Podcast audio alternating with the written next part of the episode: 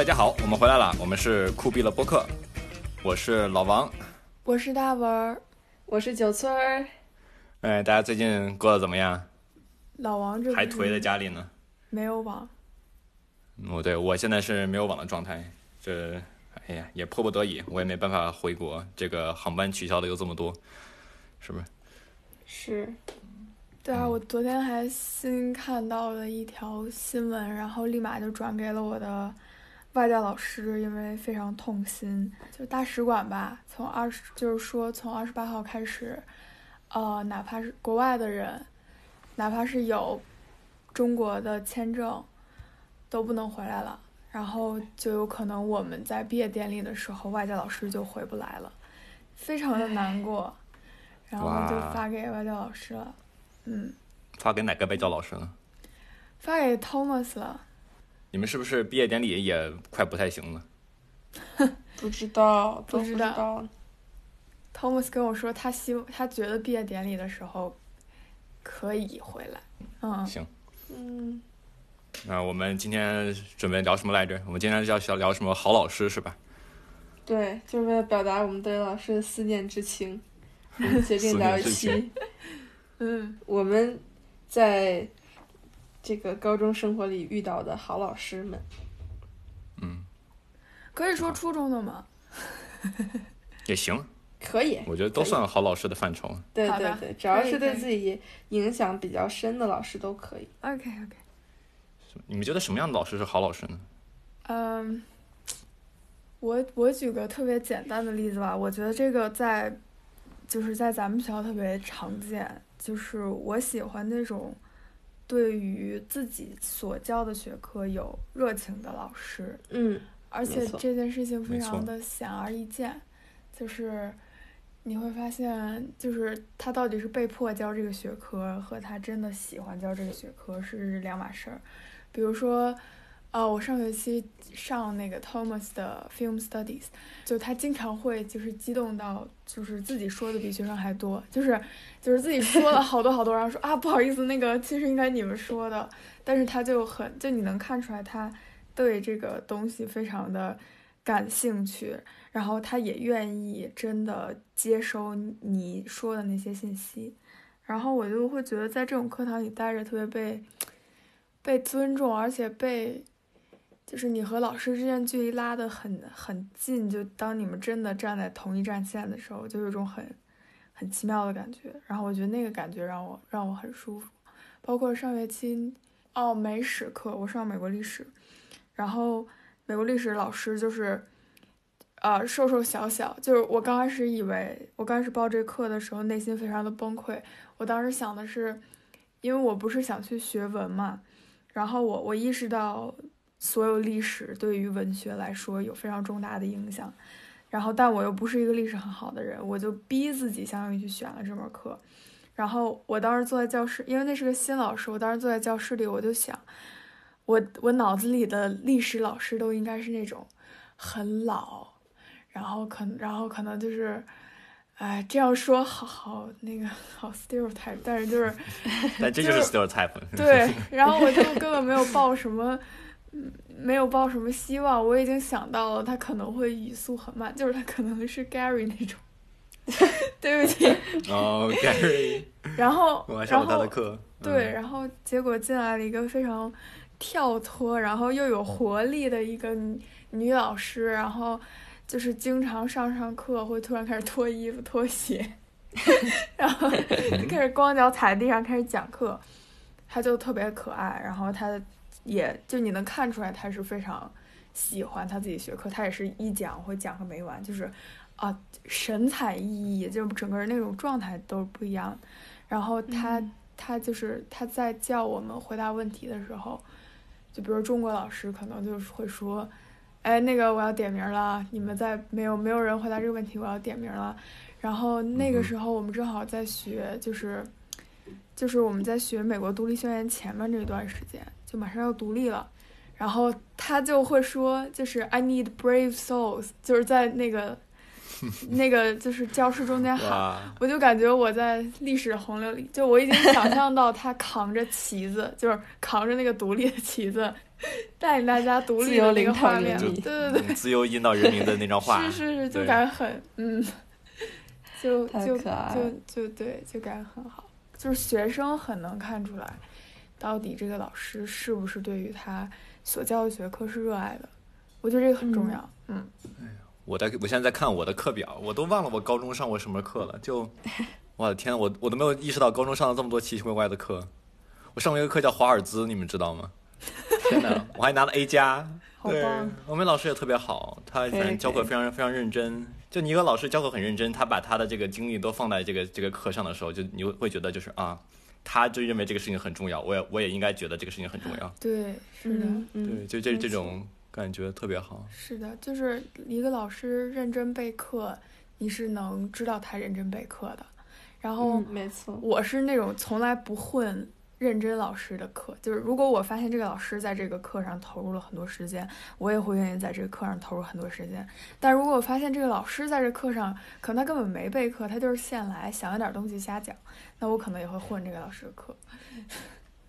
嗯嗯嗯，说到备课，九九村，你是不是有什么想法要？发言一下，我记得你上次跟我们说什么来着？怎么讲呢？就是备课其实就是真的很重要很重要，因为我之前开过一门课，就在我们学校教剪辑，嗯，就自己也挺对不住大家的，因为我上课就直接非常狂野，比如说今天就说你你们组这周的主题就拍水，好去拍吧，有什么问题来问我吧。什么？对 你这好像那种。美术老师的教法，就我妈说她当时画素描，就是把东西放在前面画吧，对，画一张画。有什么问题来问我，自己探索不会的搜百度，看不懂的问我。对，但是也算是一种，也是一种办法，也是一种办法吧。对对对。对，我记得我现在在我们学校上这个呃，就视觉艺术的这个就有个剪片子的课，嗯，其实就就是这个课叫 Media Sketchbook，是你所有的就是所有就跟制作相关的课都要上这门课。这个课其实很简单，很草率，就是一个学期有十十个星期，然后你每个星期去拍一个片子，哦，每个星期一个。然后 DDL 是就是 deadline 是周日的晚上七点，每周一个，每周一个，就是做一个做做做做做做做一做一整个学学期。对，就是每周会有两两节课，每节课三个小时，就是会放大家上一周的片子，然后呢去做做 critique，就是去评价它或者是提意见，然后大家去讨论这样的。好硬核的课。其实不是很硬核，我感觉就是很是，我就像这个这种类似。这个剪片子或者是这种就制作的这种东西，其实如果你教的话，是怎么怎么说很难的系统的去教。对对，是这样。然后你教完以后，他们也不一定会掌握。那掌握完了，你也他也他也不一定会去去用。所以反而是我觉得这种课的时候，你可能呃就是让大家去上手去做，然后你不会做这个事情，然后你去琢磨怎么去把它做做出来，这就是。很多这个课的意义，所以这个九村不要太太太自责了，这个大家都是这么教的。这个几万人的美国大的公立学校其实也是这样的。是，其实也是有时候就自己会了，也不代表就是会讲，感觉这两个还是有挺大区别的。我可能是因为当时自己学的时候也是就是到处搜，自己摸索，所以觉得大家可能也需要一个这样的过程，所以就。直接，比如说把自己当时锻炼的那样的一个过程，让大家再去体验一下。是，真的是，就是你会了，你真的不一定会会讲。就没错。就，我其实你这个听众朋友们如果不知道，我之前也开过一个课，然后。我的感受就就是，我想讲东西很多，但是就是其实很多的那些知识啊，很多的一些内容，就是你可能需要去重复，或者去慢，或者是去举举例子来把它更形象的、更更具体化、更实例化的去把它就是解释给那个学生们、你的同学们。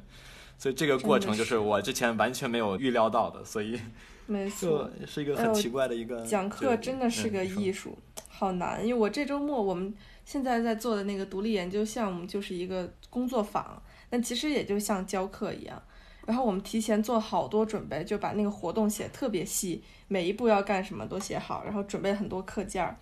但到真正实操的时候，还是从一个小时莫名其妙就变成了两个小时。比如说引导大家问问题的时候，气氛变得尴尬的时候，该问什么问题，这些就是都非常重要，但是都很难去磨练出一个特别特别好、特别有节奏、时间和内容都刚刚好的课堂，实在是太难了。就我觉得，就是这个课堂的气氛也也是一个非常就是重要的的一个的一个的一个因因因素，来这个决定这个老师到底是不是一个好老师。就是是是这样的，我在我们学我们学校，我们这个大学，我在上这个 CS 课，就是计算机科学的课，有两个老师，从这两个老师上，我就比较一下嘛，这两个老师都很好，他们我都学到了很多东西。第一个老师叫 Rick，他上课非常有激情，他是一个。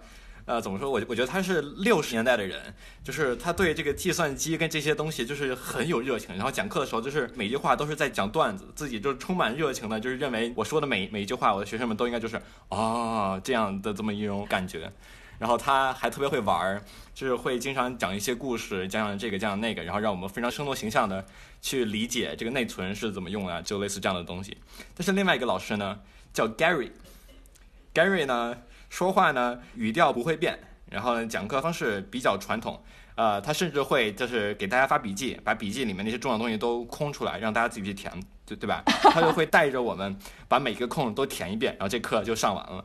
哎呀，天！然后上他说话的他他说话的音调大概就是，呃，今天我们要讲这个啊，这个是这样的，你你也你应该知道这个，因为这个东西非常重要。然后这就看就是说一节课，是一个十十分不愉快的体验，但就是也能学到很多东西。但如果你问我，我觉得哪个老师更好，我我觉得还是 Rick 教的比 Gary 要好。嗯嗯，是。所以，而且就感觉学生也很很重要吧，就是就是其实营造气氛不只是老师的事情，就是每个班的学生自己他本身一堆人在一起，他已经自带了一种气氛了。就像我记得当时有老师跟我说，就说其实，比如说他们上课有时候我们是需要小组讨论的，就那个小组讨论到底谁和谁在一组，就他们不是真的 randomly，就是就直接我们说我们随机分组分出来一个组，你一个是你如果让大家自由解组的话，可能会花很多时间，大家在说哎你来我们组，你来我们组，所以一般老师会给你就是直接在 P P P T 上面打上，就是说。谁和谁是一组，然后这个是非常就是 well planned，就是这是一个计划好的事，对，然后就是嗯，他们就是已老师已经想好了，就说哦，这个这个同学可能在课上平时比较活跃，然后他可以可能能带得动那些不活跃的人，他们就会把这这两种人就是放在一组里面。哎，我感觉这是一个就是如果你真的能遇到非常好的课堂，是一个真的是可遇不可求的事情，就是老师也需要很好。然后你的同学也需要很好，就是这是一个很难得的事情，但是很愉悦的事情。没错没错。你们有什么上过的觉得这个气氛特别好的这个课程？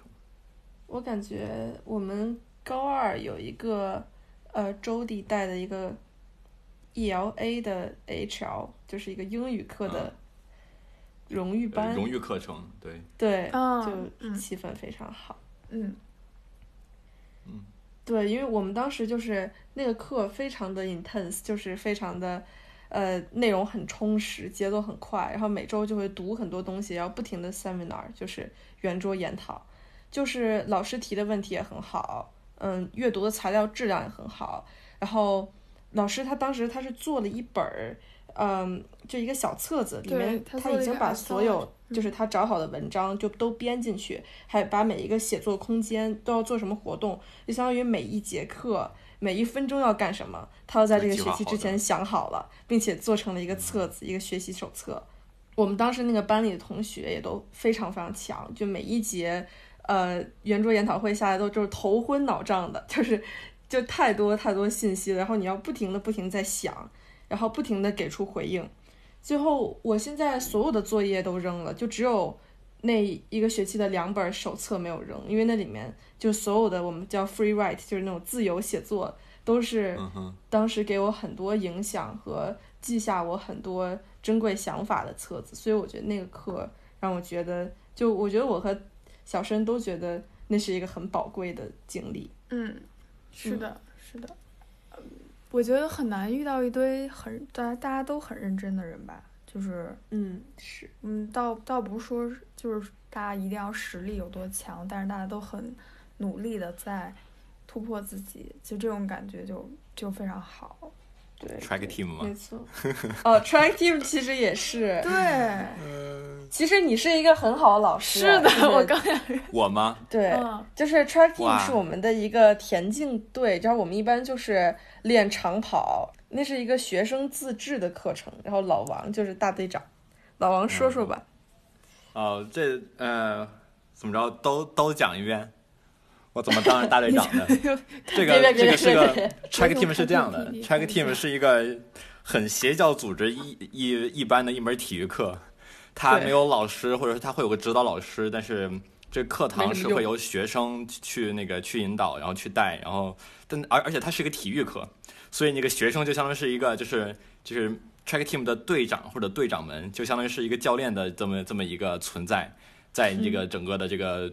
队伍或者是 slash 课 slash 这个社团的这么一个组织里面，我就高二下到这个高三的时候，我就是被上一届钦点为了这个大队长，我就叫 track team 的队长。然后就是队长不就干一个事儿嘛，就是带训练，然后也会去监督大家，然后去呃去激励大大家去跑。然后 track team 的精神我们一直呃沿流到现在，就我是。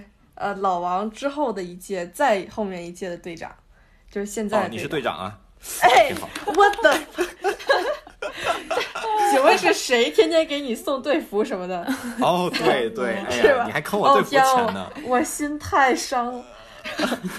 不好意思，这两位都很能跑，很能跑。然后不行了，已经，已对，你们还不行了，那我就是一个就是瘫痪的、瘫痪的人。对我们这个训练一一一一般，我对训练的认这个的想法就就是就是至少是五是五 K 的量，就是至少要跑一个五千米。每次基本就七八七八 K 吧，一节课。平均下来是真的很恐怖，就是我觉得你们俩不是没办法代表正常水平，我可能能代表正常水平。我就是属于那种跑完老王带完的 track 就回家只能睡觉，就是什么都干不了，就是你想写会儿作业都不可能，就你就别想，你就只能从晚上九点多睡到 早上七点，可能就。track team 有这么几个主要的精神是非常的刻骨铭心的，我觉得会带着我们一辈子。第一个就是你说，嗯。老王做的非常好的一点，就是让跑步这个孤独的运动变成一个团队的运动。我们有这么几个传统，就是如果你要超车超别人的时候，一定要说一声加油。嗯哼。还有一个哦，还有一个最恐怖的集体感，就是我们呃跑一圈儿吧，一圈大概是多少？三我们练练习冲刺嘛，你的意思是？对，然后就是你如果一分钟不回来，就只要有一个人在规定时间内没有跑回来，就所有人重新跑。我觉得他就老王之所以之所以能就是被称之为好老师的一个很重要原因，是因为这是一个学生自办的社团，就相当于你没有老师指导老师，然后带领你的都是就是学长学姐，然后就是当时我们的感觉就是他他到 track team 的时候就是换了一个人，就他很凶，对，就是他就非常凶吗？你特别凶，你你 track team 的时候就根本跟底下的人不是一个人，但我觉得这是一个好事。把它往大了说，就本质上说，就是，呃，老师和学生之间的距离感是一个需要拿捏的事情。就是比如说，作为一个学长，如果你和学生太近的话，就可能会导致学生跟你在那推推赖赖，然后讲讲讲讨价还价。今天说跑十圈，不行。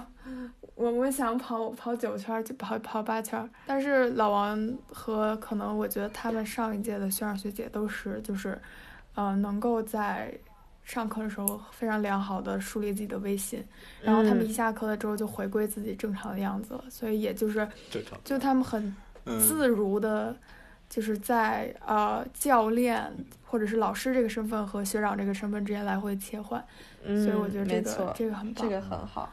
对，其实我记得当时我是想过这个事儿的，我是觉得就是微信这个东西很重要嘛，因为这是一个你要你要一直去 push 去推大家去跑得更远、跑得更快、做得更多，所以你肯定是需要有微信的，不然你是推不动大家的。所以我当时就给我自己一个原则是，只要是跟 track team 相关的事情，都就是都是就是不是说不给情面，但就是要很严格的把所有的这个规则制定好，然后呢去很严格的去执行。执行，嗯，对，没错没错。在我们上一届的时候，其实给分是，呃，怎么说？呃，就是随便给，就是看脸给，就是你如果你认你认真跑，然后就是你的队长看你觉得嗯他跑的挺好的，他就就给就就给给你挺高的分。不是，对我们我们现在改成就是百分之九十的考勤，百分之十的态度，嗯，然后百分之九十考勤就你只要完整的参加了，就因为就是 track 你只要跑完了就已经是很不容易的一件事情，他不会去衡量每个人就是你有没有达到一个统一的标准线，因为每个人的体能都不一样，所以我们只看大家的态度和呃进步情况，就所以就全都是看个人纵向的成长。总结一下，就是制定一个好的规则，也是一个作为一个好老师很重要的。就你可以和就是你的这个学生去很亲近，或者说就关系很很好，但是就是这关系好并不并不代表我会给你就是叫什么开小窗吗？还是什么的？课是课，课它本身它是一个是个 objective，是个客观存在的这么一个系统。我呢是去执行这个系统的人。是的，是的，是的，是的。而且我感觉这个问题是在北大呃北大附中国外，就是需要注意或者是常见的一个问题，因为这个学校的优点和缺点都在这儿。优点就在于学校老师并不是像其他普通高中一样的老师那么让你有距离感。就一个非常呃重要的一个呃表现就是我们不会去叫老师的，就不会比如说老王，我不会管他叫王老师。对我我可能会直直接叫他的名字，然后老师其实也并不介意我们直接叫他们的名字，然后其实外教老师也一样，大家觉得好像国外的学生和老师很近啊之类的，其实也不是，就像刚才那个九村说的一样，就是他们也会需要叫 Mister 加上他的姓，就是也是一种要表示很尊重的叫法。但是我们学校相当于不管是外教还是中教，我们都是直接叫，就是直接叫老师的名字，或者是。给老师起了一些，他的姓叫什么？叫 Weber 吗？对，他叫 Weber。Mr. Weber 也太怪了。就是就是在在英语里面，就是其实如果你想很尊敬的去叫一个人，你可以加 Mr. 或者是 Doctor 或者是 Mrs. 然后加他的姓，就是就比如比如说韦伯先生、韦伯女士，对吧？但但但如果很随意的，就可以叫他 Tom。对，我们一般就 Tom。叫叫他就是他其实原名叫 Thomas 嘛，但是就是 Thomas 的。昵称就是 Tom，然后我们都管叫已就已经 Thomas 都不叫了，就直接叫 Tom。包括本部好多老师，我就直接叫外号了，就是任妈、潘潘都这么叫。潘潘，没有 没有人叫，或者猫姐、小鱼，然后就反正在学校里面有，我觉得会出现那种老师和学生过于亲，也不是过于亲近，这样说好奇怪，就是反正就是我们关系很近啊，我们可能会一起中午吃午饭啊，然后。包括一就是我们跟 Thomas 一起，因为他是一个戏剧兼英语老师，你就跟他一起看戏剧啊之类的。就是你如果不拿捏好，你上课就你和这个学生之间的距离，你很容易让自己失去威信。是的，嗯。比如说，我们刚刚说跟托马斯很亲吧，但他打分超严的，就是表面上给你笑嘻嘻，底下给你个 B，就这种。对对。Tracy，又讲哇哦，给你 B，然后 B。对，他是很严，但是就是哦，我觉得这个可以引出来另外一条。呃，老王其实前面已经说了，就是你一定要，你给的分儿一定要是合理的。就是有些老师给给的分儿，我根本就我想去 argue，我都没法 argue，就我都不知道 criteria 是什么，就我不知道那个这评分标准，评分标准，评分标准是什么，我都不知道我到底是在哪一栏，因为什么东西做的不好而而扣了分，这个其实很恐怖，因为你光给我一个分儿，对我。这个人来说其实没什么意义的，除了我有一个 GPA，就是对我个人成长是没有意义的。你只有告诉我，就是我在哪一个部分做的不好，比如说我我在这个这个句子上我的 phrasing 有问题，就我的 phrasing 啊，遣词造句，对对对，措辞措辞有问题，然后呃，或者是我这块语法错了，或者是我整个 paper 的 structure 就是这个结构它就有问题，就你只有告诉我这些，我才能变好。对吧？就没有人就真的要去说，你就要这个分儿。但是确实有老师给分儿，我就非常疑惑，完全不知道为什么得这个分儿。那我们觉得 Thomas 虽然给分给的严，但是他会很很认真的把就是评分标准的每一项，你到底具体得了多少分儿，都告诉你。然后他就是这个分儿对应的会有一个对于得这个分儿的人的一个 description，就是到为你为什么会得这个分儿，他会有一个评对评价或者解释。嗯，我觉得这个就没错我就可以接受，没错，我不能接受无缘无故就给你来一个分儿，就、嗯，看脸给分儿。啊，就还挺对，所以是的，其实说到这个评分儿，或者是说对学生的这个标准，有一个老师让我印象很深刻，就是温迪，就是温迪，他之前应该是在哈佛读的教育学方面的。我最能形容他的一个词就是 fair，我觉得他就是无比的公正，他连上课都不会多看任何一个学生一眼，就我感觉他分给每一个人的目光甚至都是相同的哦。天哪比如说，任何一个同学，就算他说的对他想表达的东西完全驴唇不对马嘴，跟这个问题毫不相关，但温迪也不会觉得啊，就一脸问号那种表情，他会啊，就很认真的倾听，明白你的意思，然后再追问你一下，就是。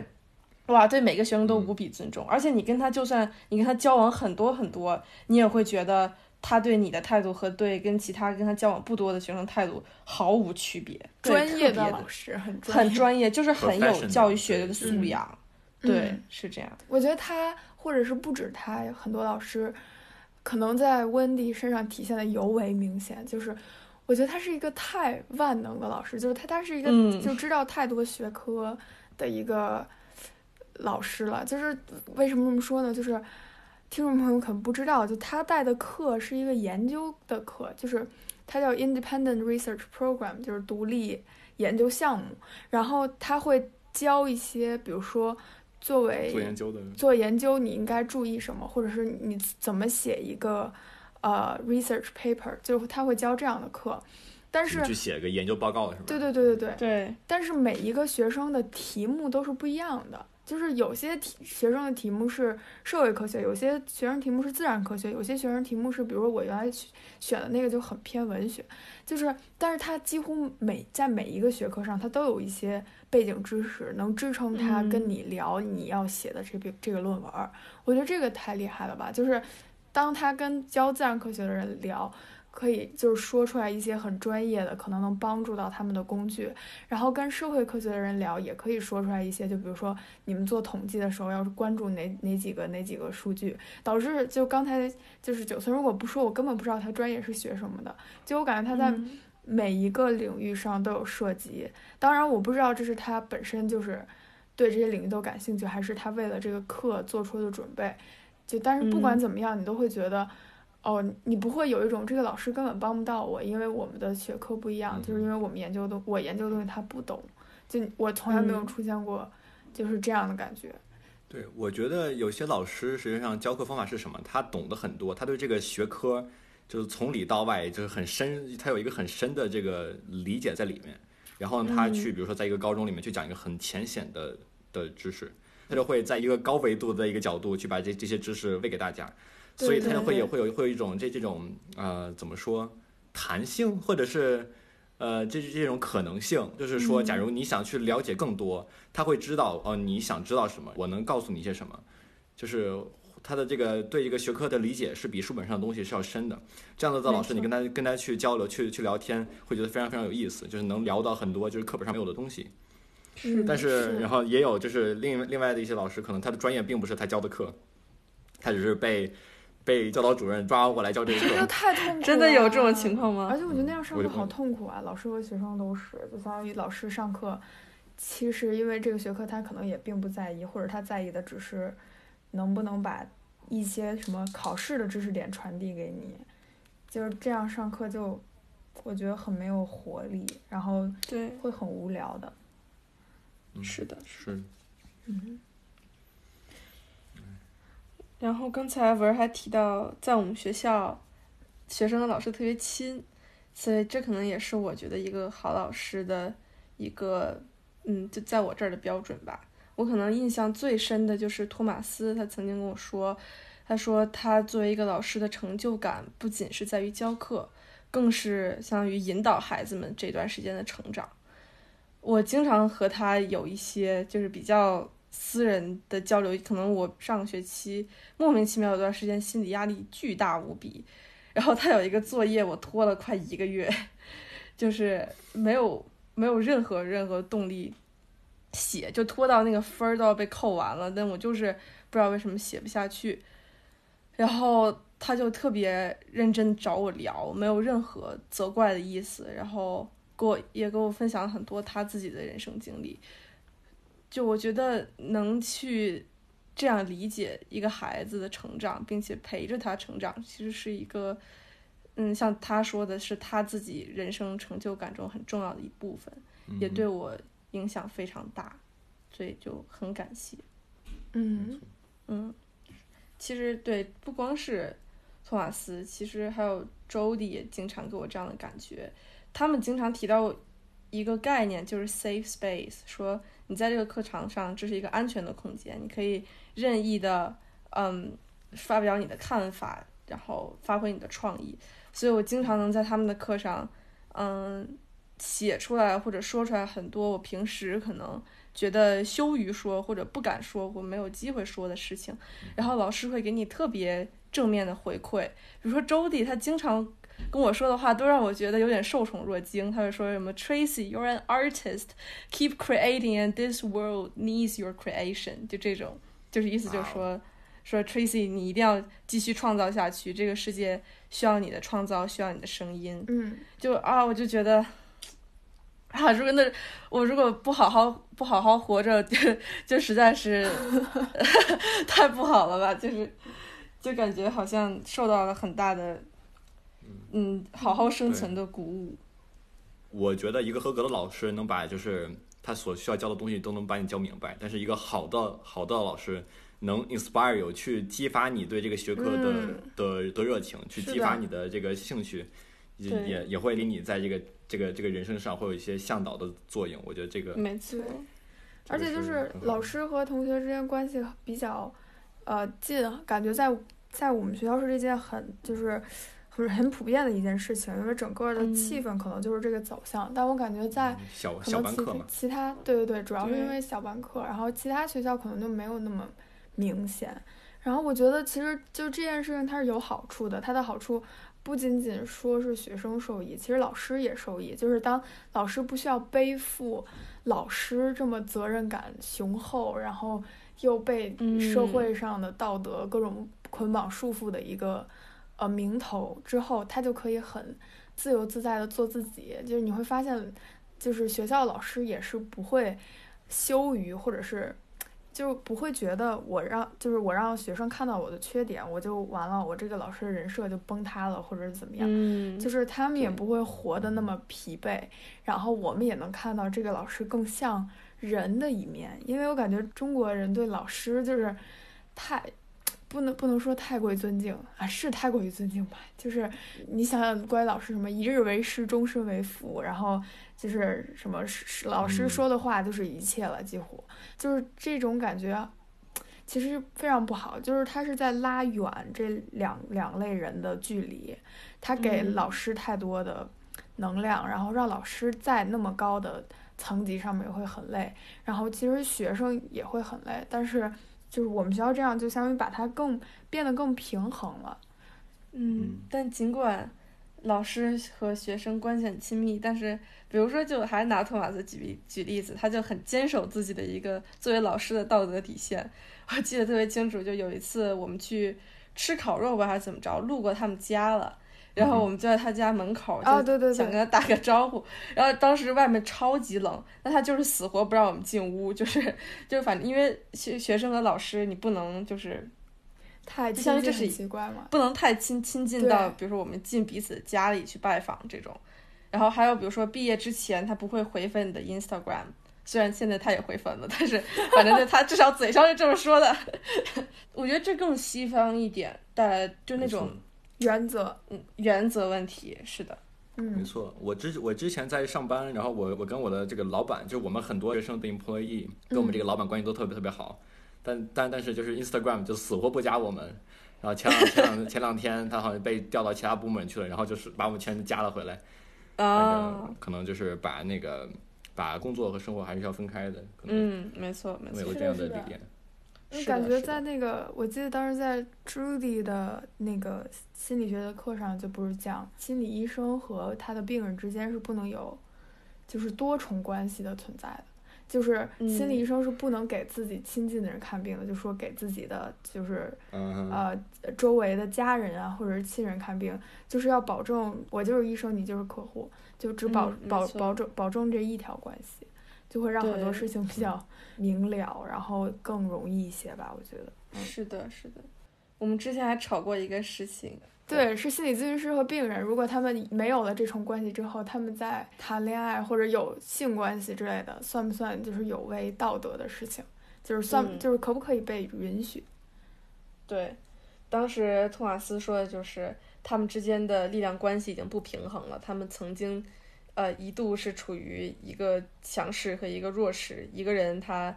嗯，就是拨开自己所有的念去 呈现给另外一个人，所以是处于一个更脆弱的位置上的，所以，呃，今后他们发生暴力或者不平等的可能性会更高，所以不禁止，但也不推荐。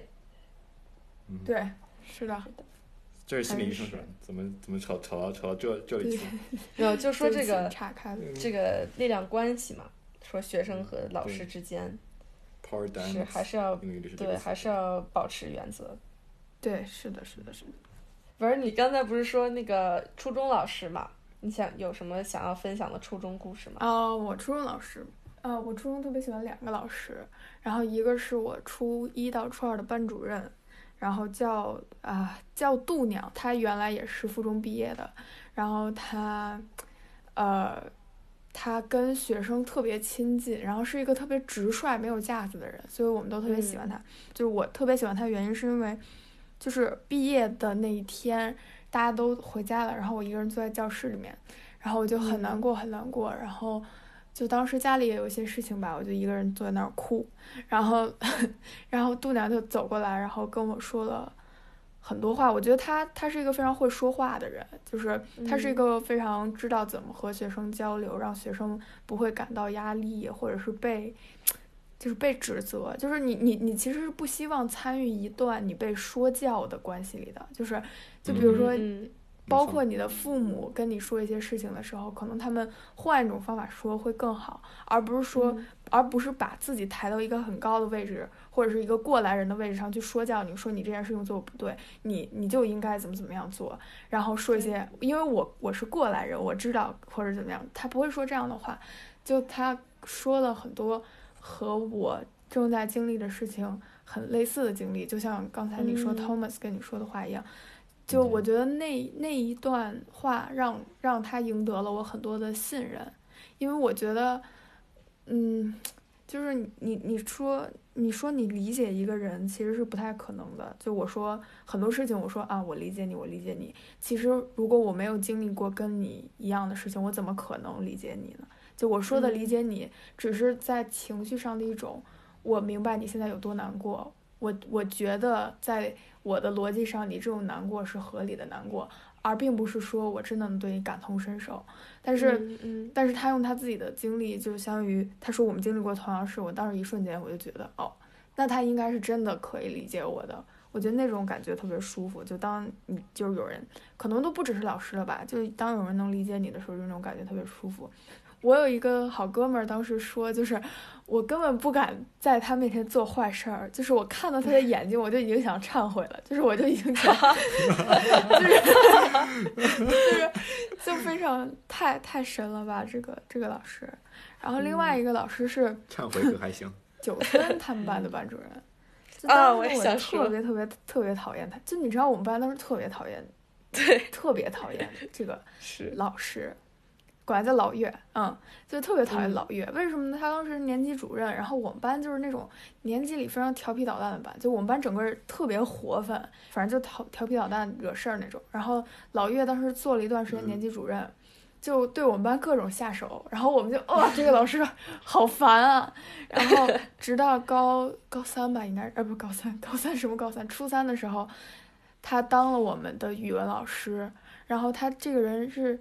特别敞亮亮的一个人，就一上来就说：“我知道你们班对我有意见，但是就是你们对我再有意见，你们要你们要好好听课，就是这一码归一码，就这这类似于就是这样的感觉。然后，嗯然后由于他是真的一个专业能力极强，贼强，就你就太恐怖了，就是整个班，就是比如说我们现做一张卷子，然后大大家都做完了，然后老老师收上去判，然后老师可能花了一小会儿判完了一半儿，然后你老师就会让人就先把这一半发了，然后这一半发完了之后，他就手头的就可能那四分之一又判完了，然后又发，就反正很快很快就把很多事情很琐碎的事情解决了，然后头脑非常清晰，把很多知识点。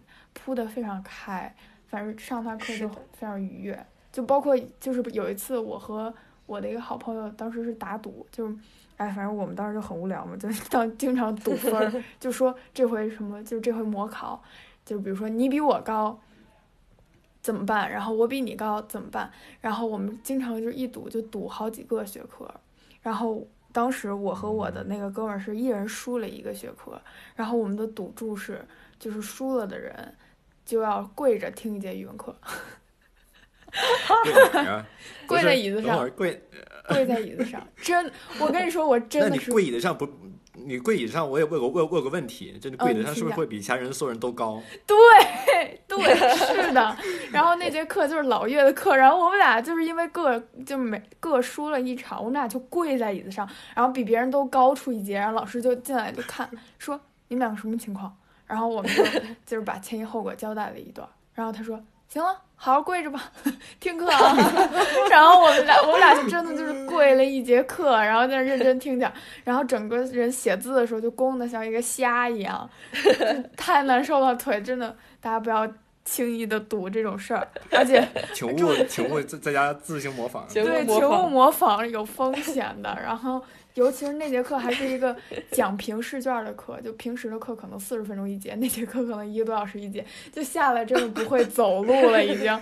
对，但是就是他不会管这些事儿，就是我觉得附中老师都都不会管，就只要你好好听课，你躺着听，你在房顶上听都无所谓，就只要你的注意力在我这儿就可以。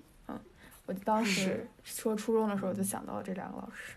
没错，关于老岳，我还有两个故事。一个是这也是他跟度娘一样，就是特别会说话，但他会说话是那种直戳你要害的会说话。我们 就是我们班当时有一个男生，然后他就是呃中考那会儿他成绩还不错，但就有点飘到后来，然后他的呃女朋友已经上衔接班了，就相当于他已经保送进我们高中了。完了之后老岳就要就是怕这个男生到时候中考滑坡了怎么办？就鼓励他说是，你为了八八八你的女朋友，你现在也要好好努力，好吗？就这个在别的中学好像很难出现吧？就老师既然知道你是女朋友，还把他你的女朋友当做你的一个努力的方向，就其实是一个很开明的教育方法，而且确实直接戳到了那个男生的痛点，然后 下下定决心好好学习。然后还有一个老岳，老岳说我吧，就是。让我印象很深，并且让我开始反思自己的学习方法。一句话就是：小郭，你确实不笨，但你这些成绩就是大部分都是抱佛脚抱出来的。如果你以后这样继续抱下去是不行的。然后我就觉得啊，你怎么看出来我是抱佛脚的？我真的，我我所有学习方法都是考试前一天晚上暴学，然后就狂记，然后考试考的还不错。第二天全忘了，就全是这样的学习方法。因为就是小郭这种天选之子，他记东西 超级快。这就是他真的是，哎，我就没法跟你讲。就当时我们背单词，就是我可能就我花一个小时背下来单词，他花十五分钟就背完了。但是但是 两一一周之后就是一干二净，真的从来没见过。对他真的是他干净到什么程度吗？你知道，就他当时 第一次考 SAT 数学的时候，他问我求根公式是什么，就已经要考试 考试前天晚上，他问我求根公式是什么，我当时整个人就是一种崩溃的边缘。我说你这怎么明天怎么考试？你初三时候在干嘛？学了一年你在干嘛？对，但是他就是那种转掌握特别快。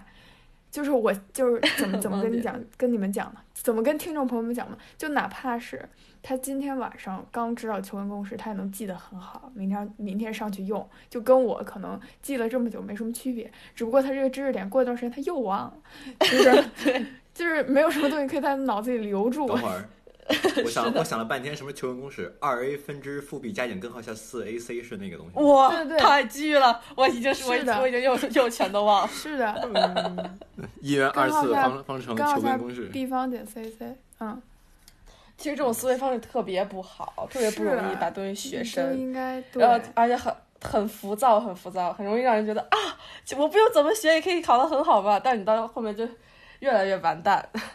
所以，对他说得很对，让我痛定思过。是，对，这是跟老岳的两个故事。一下点醒你。你一下点醒我，这么多年原来是这样。被发现了自己的小被发现了，是的，我我再补充一点，就是刚才谈恋爱那个事儿，然后度娘也是特逗，她经常会询问我们班那几对儿 在一起的，就是就说，哎，你最近和那谁怎么样？就 反正就我听见就很，老师也八卦。对对对对，不是，重点是就是有一次度娘跟我说，她说，嗨，你们那你们之间那点小八卦，有时候我们比你们都早知道，我就想为什么呢？老师比我们早知道是为什么？太强了。上高中这段经历让我对一个职业有了巨大的改观。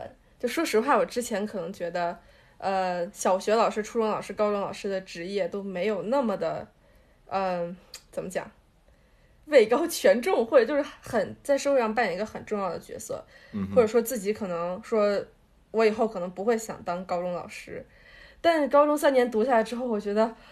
在北大附的高中老师也太美妙了吧！就是 对我感觉所毕业有的理想所有的毕业生，对所有的对理北大想附中都职业都是毕业的基本都回来当老想回来当师老师。是的，而且这也是嗯现在出现的趋势，就是你会发现，哇，就是整一个办公室里面，就比如说我当时班主任不叫度娘吗？就是我、嗯我当时初中的时候去办公室找他的时候，他直指隔壁说说你看见那个人了吗？他是我班主任。然后我就有一种，嚯，我我这什么？我看见了我班主任的班主任，这是什么情况？这就是反正非常奇故奇奇妙的一个状态。然后包括就是我感觉附中有一半的老师都是原来在附中上过学的学生，就是一问全都是啊，我们就其实我是你们的就是老学姐，就原来的学姐或者学原来嗯。原来的学长，怎么怎么样，就全都是原来毕了业了，然后回来了。哇，对，我就觉得北大附中这个氛围，就是能让你感觉到，就是当老师是一个幸福感非常高的这么一个职业。是的，嗯，没就是错没错，就就如果是我的话，我就是从我就是教课的这个经历来看，我就觉得这个教课真的是你很努力的去做这么一件事情，然后你也能看到就是有人在受益，而且并不是一个人在受益，并不是两个人两个人在受益，是是一般的人都在因为你你的努力，他们这个人生里头会多了些什么，所以就是这个想法在你的这个。脑海的深是这样深深处是会有会有一个很大的这一个幸福感在里面，或者一个叫满足感，就是你知道你做的事情是有意义的，并且这个意义还就是并不小，所以就是很多人都会愿意去当老师。如果我有机会，我可能也去教教课。我觉得如果我练练，我还是可以的。我们最后我们又重新变成同事了，从同学变成同事。太好了吧？对，然后就又又是就是整个整个大厅平移到六层，直接到办公室。呃 哎，你看到那个人了吗？我我跟他这个十年前是坐在你们五你们五层的，现在我们坐到六层。对，哦，这话说的好那个，哇，好暖啊，好棒。如果这个五层和六层还有的话，对，到时候北大都附中这个变化速度估计就都拆了。对，是是是，一年一个样儿。是行，美好的愿望。那我们好嗯说到这里，我们休息一下，马上回来聊一聊我们的安利和一些其他的事情。OK。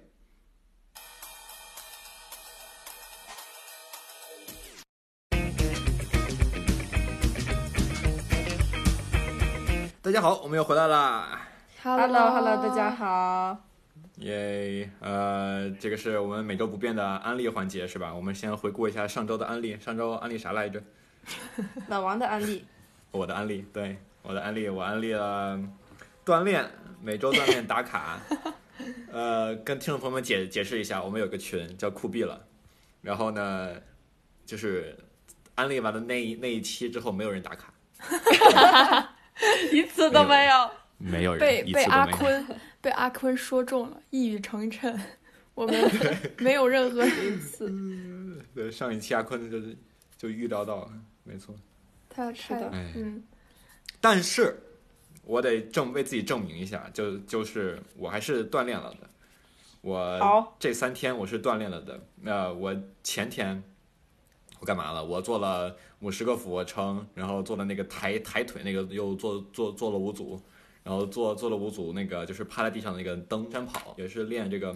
腹部肌肉的，做了几个这个，然后昨天也做了俯卧撑，反正，嗯，我是锻炼了的，对，可以可以，继续坚持。反正现在体重掉的有点快，我应该多吃点。是的。然后你们锻炼了吗？那我先说吧，我这太丢人了。我我只锻炼了一天，要甚至可能都不算锻炼，就是我我玩了健身环，然后嗯，然后我就健身环大冒险了一波，然后我那天打了，哎，那个大 boss 叫什么卡摩拉吗？好像叫，反正那个紫紫色的大怪物，然后我就我我我击败了他，然后嗯，这可能算我的锻炼，就 switch 的那个。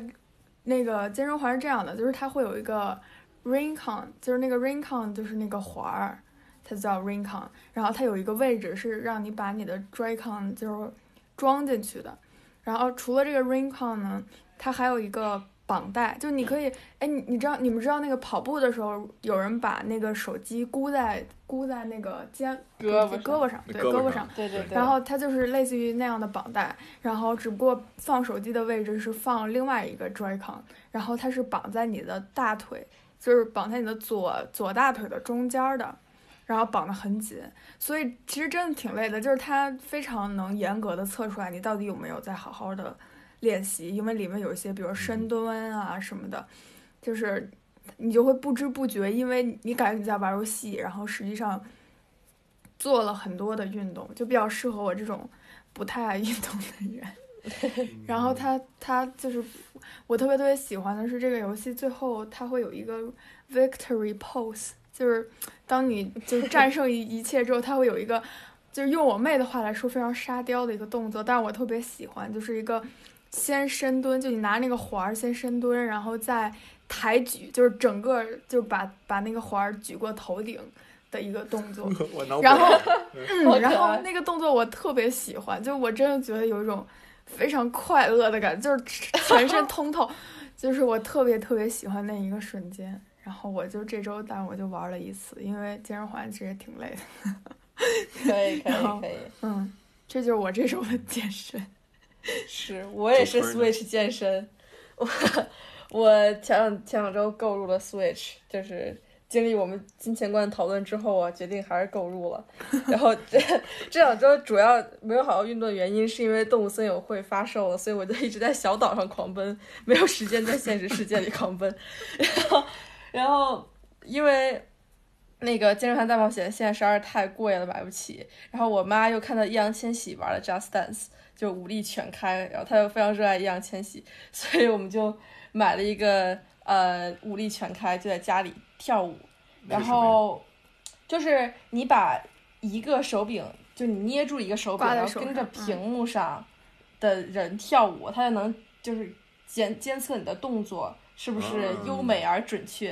然后就像音游游戏一样，它上面就会有什么 perfect、good，有没有一般般，就类似这种。然后。但我感觉那个那个非常迷惑，我有时候就不知道我自己到底做的对不对，然后他就开始一会儿 perfect，一会儿 good，就是很就是很奇怪，不是很准其实。对，我就嗯，对，就经常比如我在那站着什么都没干，一堆 perfect，我一开始跳都是 good，就是我觉得很崩溃。就是就是 switch 跟你说你别动了，你这跳的还不如不跳。对，就是这个意思。然后。对，我就跳了两天，其实真的超级累。我终于知道为什么就是女团、男团人都那么瘦，是因为跳舞真的好减脂。